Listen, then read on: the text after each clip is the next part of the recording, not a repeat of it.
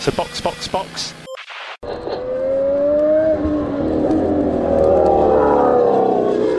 Bom dia! Sejam bem-vindos ao sprint de notícias do Box Box Box, sua pílula diária de Fórmula 1 para acelerar o seu dia.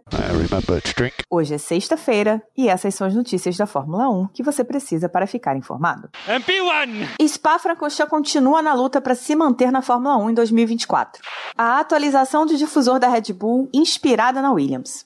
Nova série ficcional de Fórmula 1 para TV. O WEC volta a São Paulo em 2024. Eu sou Aninha Ramos e este é o sprint de notícias de hoje. Oh, really? O tradicionalíssimo GP da Bélgica, no grande circuito de Spa-Francorchamps, continua lutando para ficar na Fórmula 1. 2021 foi caótico. Eles tomaram uma dura para melhorar toda a estrutura do autódromo para 2022. Conseguiram fazer isso, ganharam uma extensãozinha para 2023. Continuam trabalhando em melhorar o circuito, melhorar a organização para entrada e saída. Aumentaram a quantidade de espectadores de 100 mil para 110 mil por dia. Já estão com praticamente tudo vendido e estão tentando focar nisso para conseguir a renovação para 2023. É uma pista que é super tradicional, tem curvas que são conhecidas em, sei lá, qualquer esporte a motor, né? Se falar em Eau Rouge e Radion, todo mundo vai saber do que, que se trata. E não seria legal tirar uma pista como Spa, né, do calendário. Mas a Liberty Media, como a gente sabe, tá sempre buscando mais dinheiro e tentando mudar a ideia da experiência da Fórmula 1 pro fã, né, pro cliente que tá ali comprando as entradas. A quantidade de datas para GPs na Europa, as datas de GPs para a Europa estão cada vez mais escassas, portanto, cada vez mais difícil de se manter dentro desse calendário. O que se fala aí, né, as, as, os rumores dizem que a Audi estaria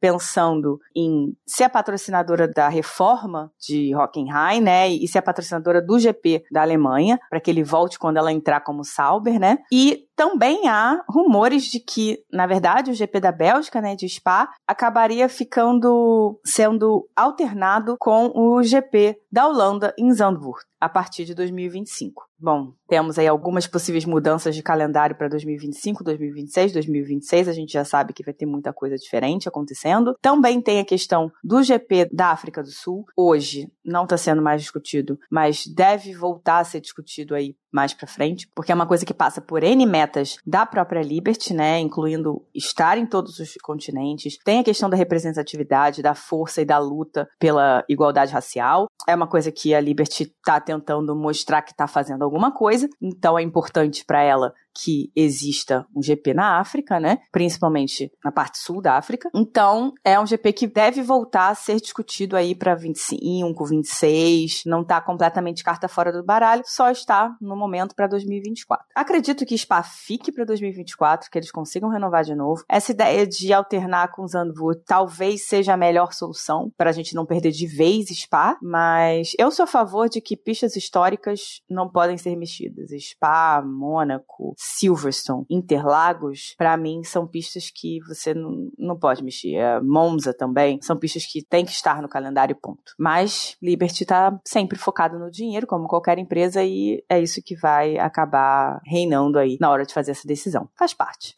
A gente tá aqui achando que o RB19 tá pronto, que ele não precisa de mais nada e que a Red Bull tá só passeando aí e nem tá forçando a barra. Mas, já em Barcelona, eles levaram uma modificação. Eles olharam ali pro difusor da Williams, viram uma, uma mudancinha ali, um negocinho ali que parecia fazer sentido e alteraram o perfil ali do difusor na parte de cima, ali nos cantos superiores, para melhorar o fluxo de ar ali. Vai fazer grande diferença? Não, não vai fazer grande diferença. Mas mas significa e mostra que a Red Bull ainda não desistiu de melhorar esse RB19, que todo o foco dela é que o carro seja dominador o ano inteiro, que faz todo sentido, e principalmente para dar uma acelerada no que vai ser o RB20, né, o carro do ano que vem, que eu tô aqui supondo que vai ser RB20, porque normalmente eles seguem uma nomenclatura que faz sentido, não é tipo a Ferrari, porque no segundo semestre já não vão ter tanto tempo de túnel de vento por causa da punição que eles tiveram por terem estourado o teto de gastos em 2021. Red Bull continua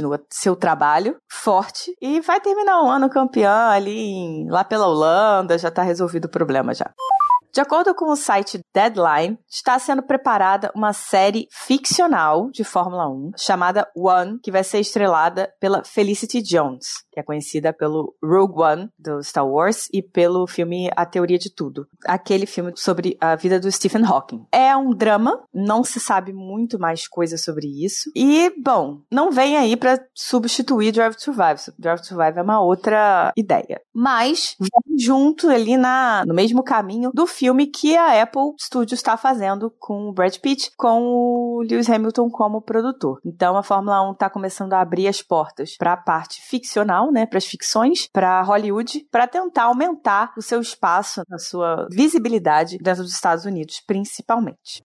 Para finalizar, temos aqui uma noticiazinha não de Fórmula 1, mas de esporte motor que é muito legal. O Campeonato Mundial de Endurance, o WEC, vai voltar a São Paulo em 2024. Vai ser uma prova de 6 horas, então vão ser as 6 horas de São Paulo em Interlagos. Tem uma possibilidade de renovação por mais 5 anos e vai acontecer em 14 de julho. O anúncio foi feito em Le Mans na sexta-feira passada e é muito legal ver a WEC de volta para o Brasil, ver mais provas de outras categorias em Interlagos. Com força, categoria categorias fortes, categorias que são mundiais, não são categorias locais. Então, São Paulo já tem a Fórmula 1, tem a Fórmula E, que é de rua, mas é na cidade de São Paulo, e agora voltou a ter a WEC. Vai ser muito legal ver esses carros da WEC, principalmente depois dessa lema maravilhosa que aconteceu na semana passada, correrem em Interlagos. Já estou aqui juntando meu dinheirinho para comprar o meu ingresso. Diz a Prefeitura de São Paulo que os ingressos estarão disponíveis a partir de 1 de outubro de 2023, com preços a partir de 250 reais.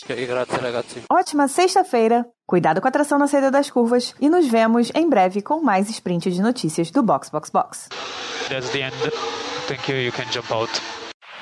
So box box box.